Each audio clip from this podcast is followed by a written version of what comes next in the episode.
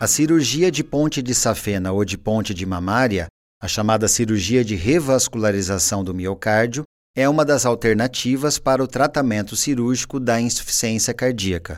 Ela consiste na realização de uma ponte para conduzir o sangue numa região do coração onde o fluxo sanguíneo está reduzido.